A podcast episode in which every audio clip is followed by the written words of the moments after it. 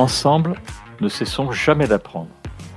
Je suis Gérard Pécou, président de Calimedia, agence digitale de solutions e-learning. Je vous accueille sur Never Stop Learning, un podcast qui vous fait rencontrer des acteurs de la formation entrepreneuriale et éducative d'aujourd'hui et de demain.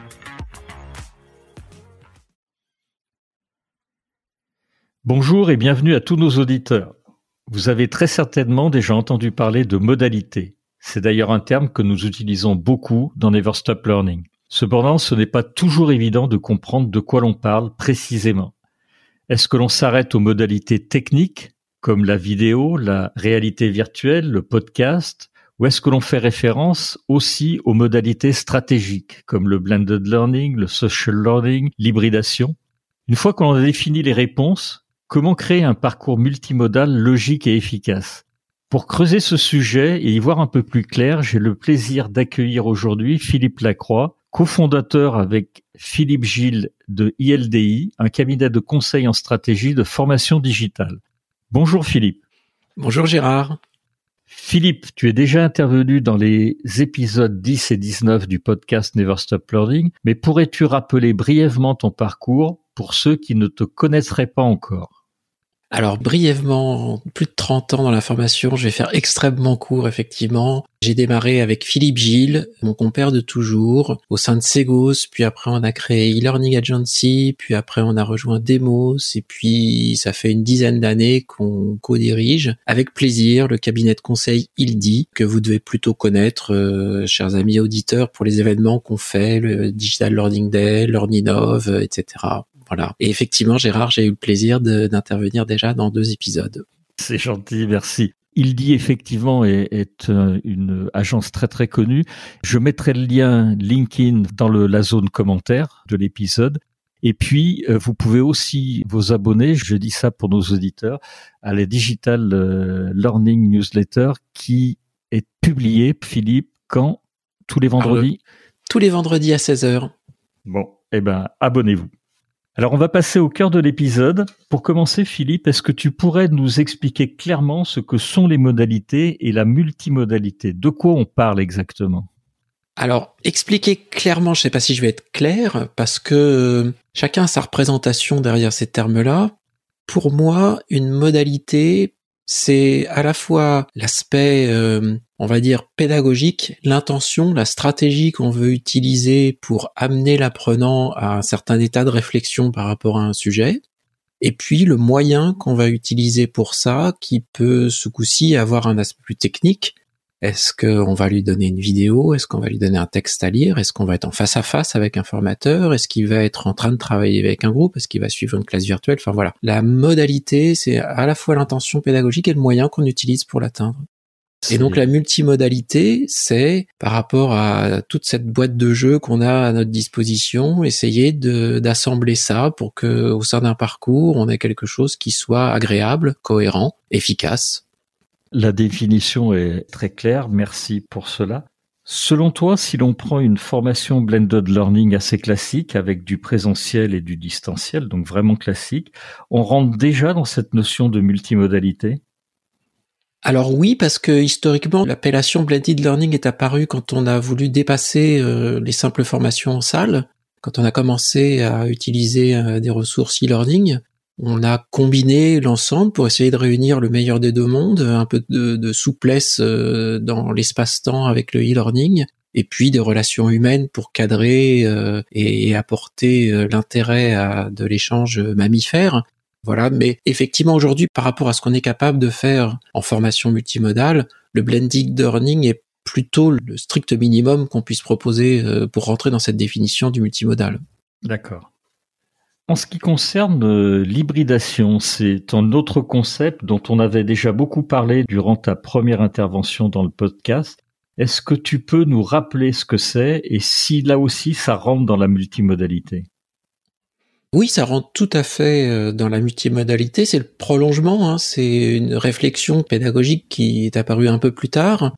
L'hybridation, c'est s'affranchir des contraintes habituelles de la formation, c'est-à-dire hybrider ces trois dimensions, hybrider euh, les lieux qui ne seront plus soit que la salle de cours ou la classe virtuelle. On va trouver d'autres espaces d'apprentissage dans l'hybridation. C'est hybrider le, temps, puisque chacun va avancer euh, plutôt à son rythme et avec des intensités personnelles. Et puis on va hybrider les relations entre apprenants, entre sachants et apprenants, avec les tuteurs.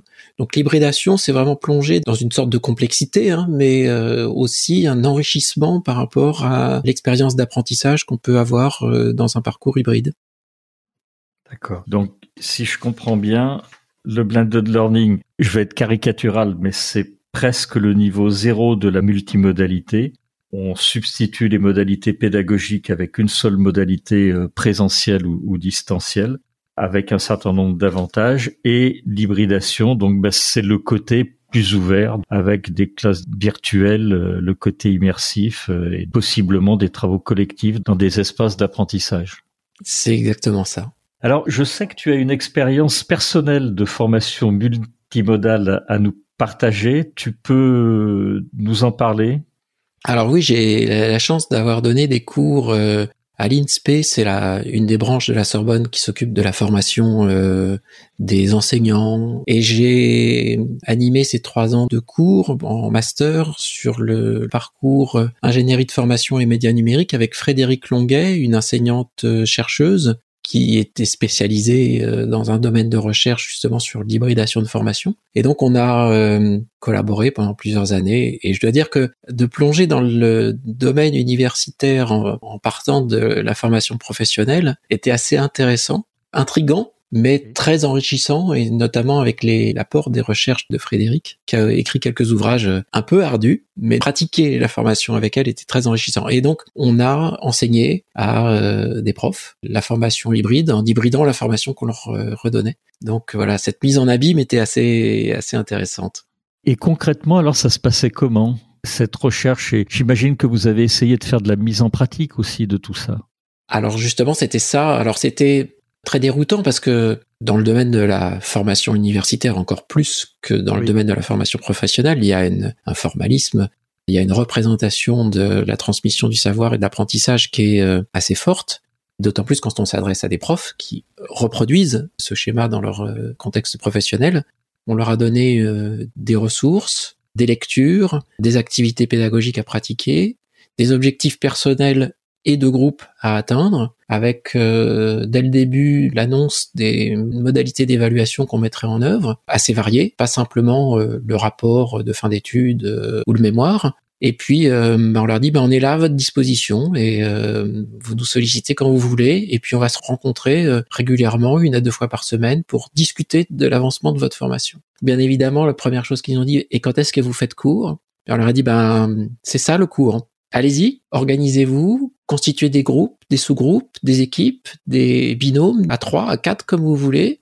Vous avez le programme, les contenus, les moyens d'y arriver, les objectifs, les points de rendez-vous. On peut vous aider autant que vous voulez dans l'organisation ou dans la compréhension ou dans la mise en pratique des activités, mais on ne vous donnera aucune instruction, commencez par ça et terminez par ça. Rendez-vous à l'arrivée et débrouillez-vous et on vous aide. Alors c'était assez étonnant. Et en fait, donc ils ont découvert l'hybridation par la pratique. Alors je dois dire que les deux ou trois premiers rendez-vous avec eux, c'était mais quand est-ce que vous allez faire cours? Et avec insistance. Et même les plus audacieux disant bon, on a un problème, il faut qu'on vous le dise. On aimerait vraiment que vous fassiez cours. Ah oui, oui, on a bien compris. on a bien compris. Mais l'expérience peut être un peu douloureuse au début, mais vous allez comprendre à la fin où est-ce qu'on veut vous emmener. Et ils ont compris à la fin où on voulait les emmener en faisant cette expérience d'apprentissage, non pas par eux-mêmes, hein, mais euh, où ils dirigeaient eux-mêmes leur parcours d'apprentissage. Là, il, se, pose une question parce que le comportement, pour le coup, du formateur, il est plus du tout le même dans ce genre de formation. C'est quoi la nouvelle posture à adopter et surtout les bonnes pratiques pour que quelque chose euh, comme cela fonctionne? Alors, déjà, faut essayer d'oublier ses repères, les repères habituels hein, qu'on a acquis depuis euh, qu'on est rentré à l'école. Et donc, il faut se dire, reparier sur les capacités d'autodidaxie de chacun qu'on a tous depuis qu'on est tout petit, mais qui plus on a progressé dans son parcours scolaire ou dans son parcours universitaire ou dans son parcours professionnel, et plus on l'a un peu oublié ou plus pratiqué. Donc il s'est un peu éteint. Donc faut réactiver ça. Puis il faut accepter que à chaque point de rendez-vous, on redéfinisse la notion du parcours qu'on propose, c'est-à-dire qu'il faut se réajuster aux difficultés individuelles et de groupe, à la vitesse de progression, aux demandes, aux attentes. Donc il faut revoir quelquefois un peu le contenu, le déroulement, les modalités d'accompagnement. En fait, c'est vraiment une, une expérience individuelle et collective qui se passe, et cette expérience est assez différente à chaque fois. Alors non seulement on n'a pas de repères par rapport aux modalités d'apprentissage qu'on a habituellement, puis on n'a pas beaucoup de repères par rapport aux sessions précédentes. Mais au final, ça donne à chacun une source d'inspiration extrêmement importante par rapport à ce qu'on peut mettre en œuvre. Et vraiment, si on a besoin dans des parcours hybrides ou des, des parcours multimodaux d'une aide, c'est dans sa capacité à s'affranchir des modèles précédents. Il faut vraiment se dire, on a la capacité d'inventer des modèles d'apprentissage complètement différents, sur lesquels les gens ont beaucoup plus d'autonomie, et ils vont donc être amenés à mettre en œuvre le dernier niveau d'apprentissage pour moi. Le premier niveau, c'est j'ai compris. Le deuxième niveau, c'est je suis capable de reformuler ce que j'ai compris donc je me le suis un peu approprié. Troisième niveau, c'est que je suis capable d'appliquer. Alors c'est-à-dire que j'ai fait euh, mien du savoir et des compétences puisque je peux les mettre en œuvre. Puis l'ultime niveau, c'est que je suis capable de transmettre aux autres. Bah, dans les parcours multimodaux, idéalement, on doit par moment et chacun va contribuer à être à ce dernier niveau pour aider les autres à avancer. D'accord. J'imagine que pour les formateurs, ne plus avoir la main sur le déroulé pédagogique du groupe ou individuel, ça peut être difficile pour eux. Parce que vous renversez la table avec ce modèle. Oui, alors c'est enrichissant pour tout le monde. En fait, le formateur, il est presque un participant comme les autres. Sauf que il a de l'avance sur les autres. C'est-à-dire que lui, il a déjà atteint l'arrivée. Mais il se remet dans le groupe. Et donc, effectivement, ça change beaucoup de choses. Et puis, par contre, ce qui est très intéressant, c'est que on apprend des autres, des choses nouvelles, puisqu'ils se sont appropriés par eux-mêmes, comme ils le sentent, avec la dynamique de groupe, l'enrichissement de groupe, sur le même sujet qu'on pense maîtriser quand on est euh, formateur. Mais en fait, on apprend des choses parce que les gens ont regardé avec un autre œil, ont cherché d'autres façons d'apprendre, ont reformulé différemment. Et donc, on se retrouve à récupérer en fait ce qu'on a misé dans le parcours et dans les contenus et dans l'énergie qu'on peut mettre à accompagner. On récupère plus que notre mise. D'accord. Et est-ce qu'on peut dire que c'est un peu la méthode ou c'est comparable à la méthode agile des développeurs? Oui, un peu, parce qu'à chaque fois qu'on avance d'un cran, en fait, on refait un petit bilan, on regarde où on en est, et ça redéfinit la suite. Et dans les méthodes agiles, c'est un peu ça, hein, c'est ces itérations courtes où on se fixe des petits objectifs, puis une fois qu'on l'a atteint, on voit où on en est, et ça permet d'y voir plus clair sur la suite. Donc c'est vraiment, euh, effectivement, cette extrême agilité, je dirais même. Et est-ce que les formateurs, dans les expériences que tu cites, ils ont réussi vraiment à lâcher prise sur cette notion d'anticipation? Parce qu'on ne sait plus finalement ce qui va se passer si les apprenants et le groupe décident. Alors, le plus dur, c'est pour les apprenants de lâcher prise. Oui, on va y venir. Ah, mais pour les formateurs, Frédéric et moi, c'était notre deal. On se laisse porter par le groupe et on ne laisse pas dériver. Voilà, il faut toujours à la fois se dire, on se laisse porter, il va nous emmener où ce groupe ou ces individus vont nous emmener. On sera toujours là pour sauver ceux qui sont en train de se perdre ou de se noyer. Il faut des actions individuelles, mais aussi collectives. Et puis, euh, voilà, faut accepter de se laisser porter. Mais par contre, il faut quand même pas lâcher l'objectif oui. Il faut que ça avance. Il faut pas euh, perdre de vue l'objectif. C'est très difficile parce que on aimerait savoir où on en est, et en fait on ne sait pas exactement où on en est. Oui, c'est ça. Donc, c'est difficile pour les formateurs. Je dois avouer que c'est difficile. Alors j'imagine que tu commençais à en parler pour les apprenants, c'est assez difficile aussi. Pour eux, qu'est-ce qui change? On commence à le percevoir, mais la question c'est surtout en quoi ce nouveau modèle va leur offrir une meilleure euh, expérience d'apprentissage? Parce qu'on s'arrête, on ne peut pas s'arrêter au niveau 1 ou au niveau 2, c'est-à-dire j'ai compris, je reformule. Et en général, en formation, on s'arrête là pour deux raisons, parce que si on va plus loin, ça prend beaucoup de temps et c'est plus complexe. Hein, mise en œuvre et transmission.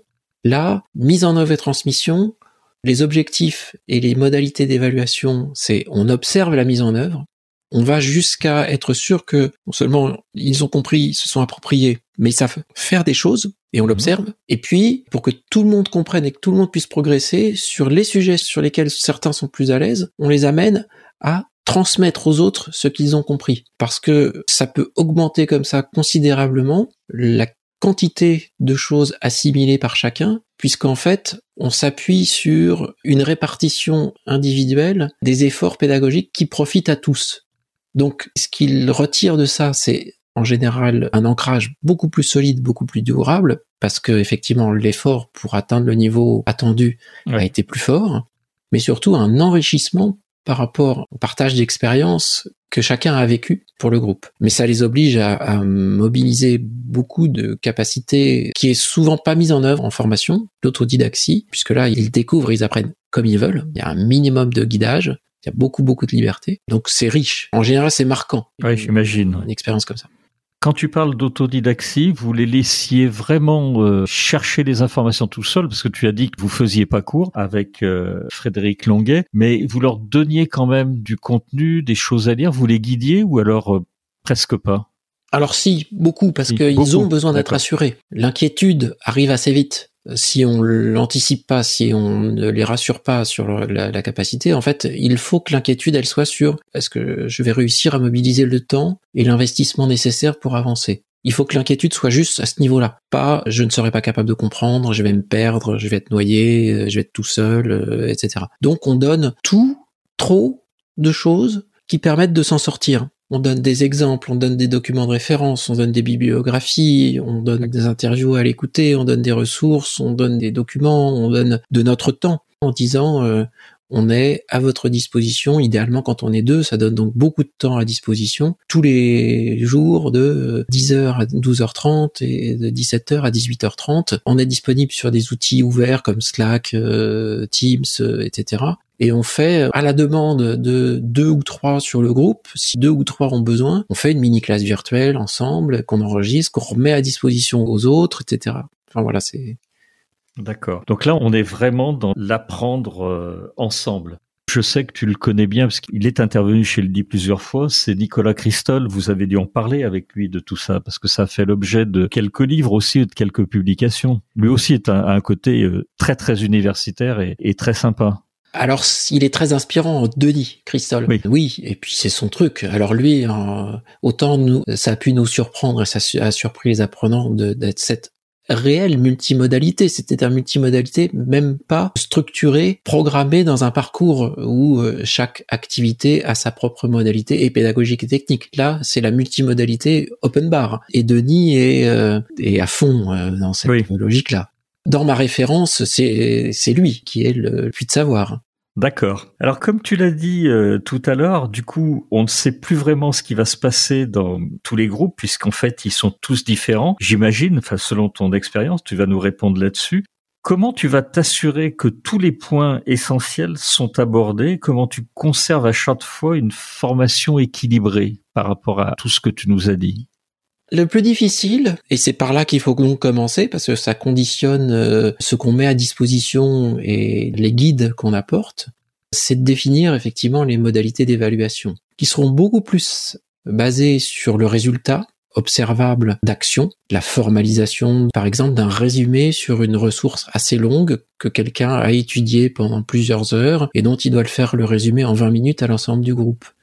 Pour lui, il est évident qu'il a atteint le score maximum de l'évaluation. Pour les autres, ensuite, ça sera peut-être un petit quiz sur le sujet. Par contre, chacun individuellement sur les points importants devra faire un travail individuel de formalisation ou d'application d'un certain nombre de principes qui ont été vus dans le, dans le cours. Donc voilà, c'est comme ça qu'on arrive à être sûr que les points essentiels sont plus qu'abordés, sont maîtrisés pour certains, effectivement, on se contente d'évaluer le fait que le savoir est là, parce que c'est suffisant, et que les mises en pratique sont tellement personnelles que un exemple, une étude de cas n'a pas beaucoup de sens par rapport aux diversités des contextes dans lesquels les gens vont pouvoir appliquer. On se contentera de vérifier que le savoir est présent. Et effectivement, ce qui est très rigolo, c'est que en deux ou trois itérations de ce type de programme, on atteint y compris pour les enseignants, une agilité, euh, c'est-à-dire que pratiquement tous les cas de figure sont arrivés, donc euh, on n'est plus surpris par grand-chose. On est même quelquefois déçu en disant "Oh, ils sont pas tombés dans cette euh, difficulté-là. C'était tellement chouette de les sortir de l'ornière. Bon bah ils s'en sont sortis tout seuls. Bon voilà." Et c'est vrai que après ça donne en fait une aisance individuelle par rapport au sujet parce que on se rend compte que bah, si on a été capable d'apprendre, je vais pas dire seul, hein, mais si on a fait l'effort seul, on est hyper confiant dans la mise en pratique de ce qu'on a appris. Et en plus, on, l'a pratiqué déjà presque. Tout à fait. Et c'est ce que tu disais tout à l'heure. J'imagine qu'en termes de mémorisation, tu l'as dit, de toute façon, ancrage mémoriel, c'est fabuleux parce qu'entre les discussions, les cas concrets, c'est quelque chose dont on a beaucoup à tirer en, termes de connaissances. Tout à fait. Alors c'est chronophage, hein. Il faut savoir que de toute façon, c'est une découverte pour personne, hein. c'est pas un scoop, hein. former ça prend du temps. Alors soit on esquive la formation et on se contente de dire former ses savoirs, et donc là ça peut aller très vite, mais quand on dit former, c'est être capable de faire quelque chose dans une, certaine situation avec une certaine autonomie, ça prend toujours du temps. On sait que ça va consacrer du temps, mais par contre, on sait ce que ça va apporter comme résultat à la fin. C'est quelque chose de très maîtrisé et assez solide. D'accord. Alors j'imagine que, mais ça c'est moi qui pense là, et tu vas me dire si j'ai juste euh, ou pas. Pour moi, j'imagine que c'est un format qui est facilement euh, calcable sur des compétences de soft skills, mais je les vois moins pour des compétences plus techniques. Est-ce que c'est vrai ou est-ce que c'est vraiment une vue de mon esprit? On a souvent tendance, euh, pas forcément à opposer, mais à, dissocier, à classer hein, soft skills et hard skills. Oui, c'est vrai. C'est vrai que les soft skills sont des choses plus communes, plus courantes il y a des situations, même si on n'a pas creusé de façon très profonde le sujet, on a quand même été confronté un peu aux notions soft skills qu'on ait cherché à se former ou pas.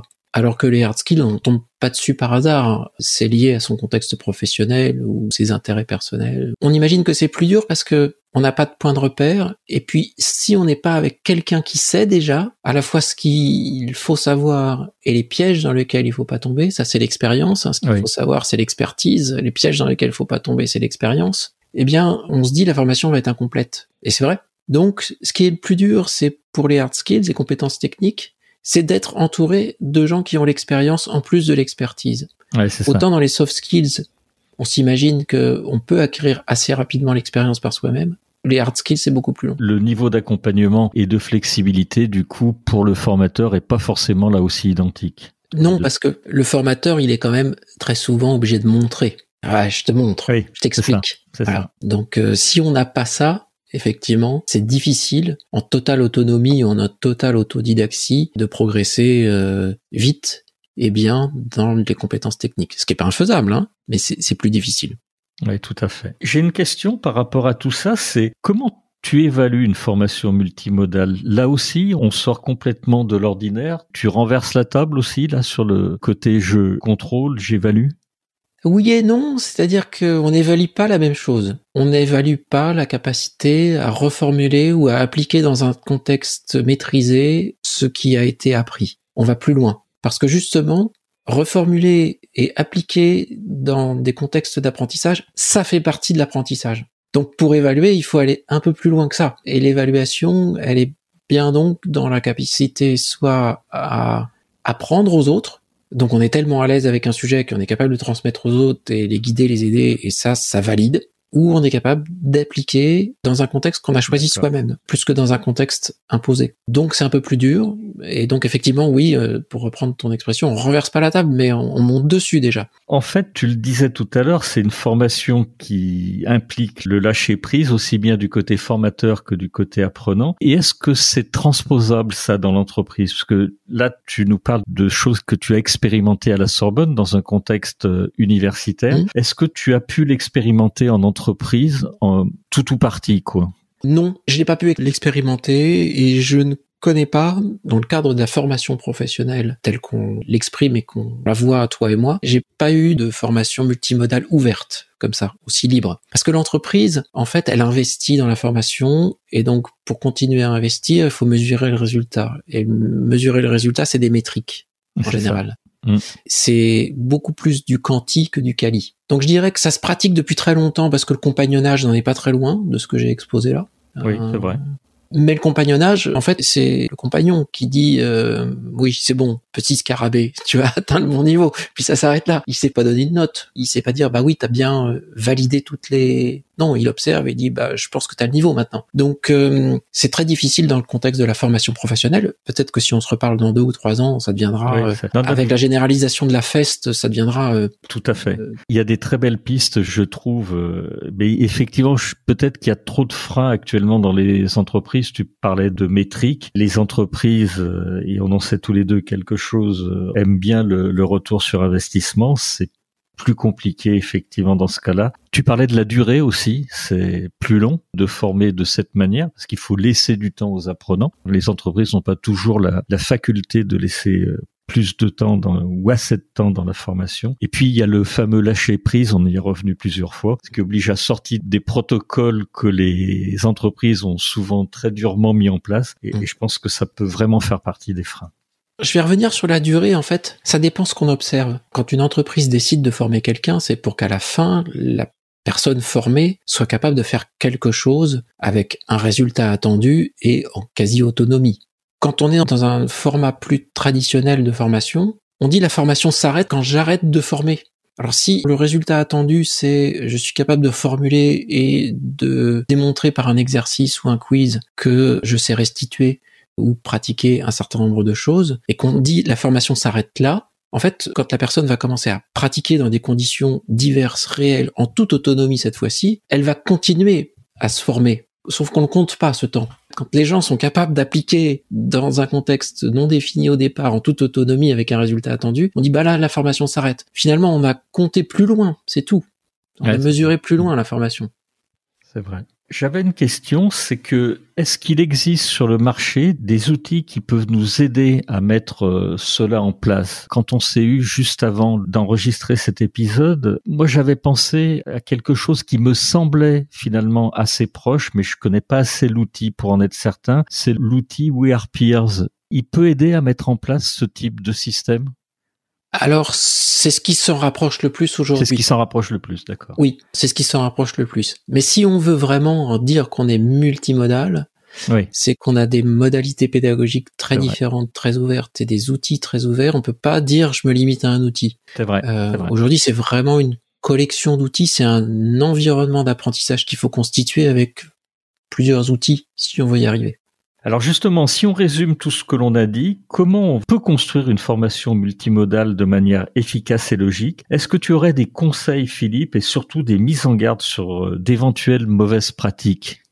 Comment construire euh, Vraiment, je le dis, c'est pas spécialement pour le multimodal, mais c'est encore plus important quand on fait une formation multimodale, c'est partir de l'arrivée, partir de ce qu'on veut que les apprenants soient capables de faire en autonomie avec un résultat attendu qualité ou une fiabilité ou une précision, peu importe du résultat attendu. Et puis se dire, bon, remontons le film en arrière, imaginons quelqu'un qui n'a aucune capacité à y arriver, et je mets dans capacité hein, le savoir, le savoir-faire, les compétences, etc. Aucune capacité à y arriver, comment il peut les acquérir? Et si on veut que ça soit ses capacités et pas les miennes qu'il essaye de singer, de mimer, de reproduire, parce que ça permettra pas d'arriver jusqu'à l'autonomie. Si on arrive à quelque chose juste par répétition de ce qu'on a déjà vu, on n'est pas autonome. On perd le modèle, on n'y arrive plus. Il faut vraiment partir de la fin et se dire qu'est-ce que je lui mets à disposition pour qu'il ait tous les outils possibles, toutes les situations possibles, tous les contenus possibles, toutes les interactions possibles avec les autres, toutes les situations dans lesquelles il va découvrir et s'approprier les capacités dont il a besoin pour atteindre le résultat attendu. Ça, c'est la démarche. Les pièges, essayer de faire les choses à, moitié. Voilà, on peut pas être et dans le très guidé et dans le très libre. C'est pas possible. Les gens seront jamais, enfin si, ils vont toujours vouloir être dans le très guidé ou toujours vouloir être dans le très libre selon ce qui les attire le plus et les rassure le plus. Mais si on est dans l'entre-deux, ça marchera pas. Ça marchera pas. oui. Alors on arrive à la, fin de ce podcast, mais ça va me permettre de te poser une dernière question. Est-ce que tu penses qu'avec l'arrivée de nouvelles techno qui vont arriver comme euh, chaque année, surtout dans les trois, quatre années qui arrivent, la multimodalité en formation, elle sera plus exploitée telle que tu viens de nous la définir? Ou est-ce que selon toi, c'est plutôt cette partie pédagogique que tu as très très bien décrit dans cet épisode qui va primer sur le support? Alors moi je dis, les mots ont du sens. Et depuis le début, on dit que les formations ouvertes, multimodales, hybrides, peu importe comment on les appelle et qu'on mhm. les définit, ça permet de se former quand on veut, d'où on veut, comme on veut. Et si ça, c'est la promesse, alors la multimodalité est une façon de tenir sa promesse. D'accord. Si on dit c'est quand tu veux, d'où tu veux, comme je veux, la promesse de semi-liberté, elle est pas terrible. Oui, c'est vrai voilà, la multimodalité, c'est tenir ses promesses. Si on continue à les faire, on va s'inspirer de la multimodalité assez extrême que j'ai exprimée. Si on reformule la promesse autrement, la multimodalité n'a peut-être pas d'intérêt. D'accord. Bonne conclusion. Alors, je vais te euh, remercier pour cet épisode. Je trouve qu'on est allé, euh, tu es allé très très loin sur la multimodalité et merci pour cela. On a appris beaucoup de, choses. Je trouve que tu ouvres euh, des horizons qu'on n'a pas l'habitude d'explorer et je te remercie pour ton témoignage qui était plutôt cette fois-ci universitaire, mais vraiment très très riche. Je voulais remercier tous nos auditeurs qui sont allés euh, au bout de ce podcast. Et puis je voulais rappeler les, tes interventions dans les épisodes 10 et 19 du podcast Never Stop Learning, où on parlait, et tu l'as redit, tu y as fait allusion tout à l'heure, euh, d'hybridation de la formation, qui est l'épisode 10. Et on avait aussi parlé du livre que tu as coécrit avec Philippe Gilles et Nadia Medjad, qui est, je le, je le cite, qui est très très intéressant et qui est Neurolearning, les neurosciences au service de la formation et qui est édité par euh, les éditions Erol et qu'on trouve euh, bien sûr toujours chez Erol et sur les autres euh, plateformes de e-commerce ou en librairie bien sûr. Un très très grand merci Philippe pour cette nouvelle intervention qui a été vraiment très très riche sur la multimodalité ou les multimodalités. Merci pour cela. Eh ben merci pour l'invitation et puis euh, la possibilité de partager cette petite expérience qui était vraiment très intéressante. Oui, c'est clair. Merci Philippe. Merci Gérard.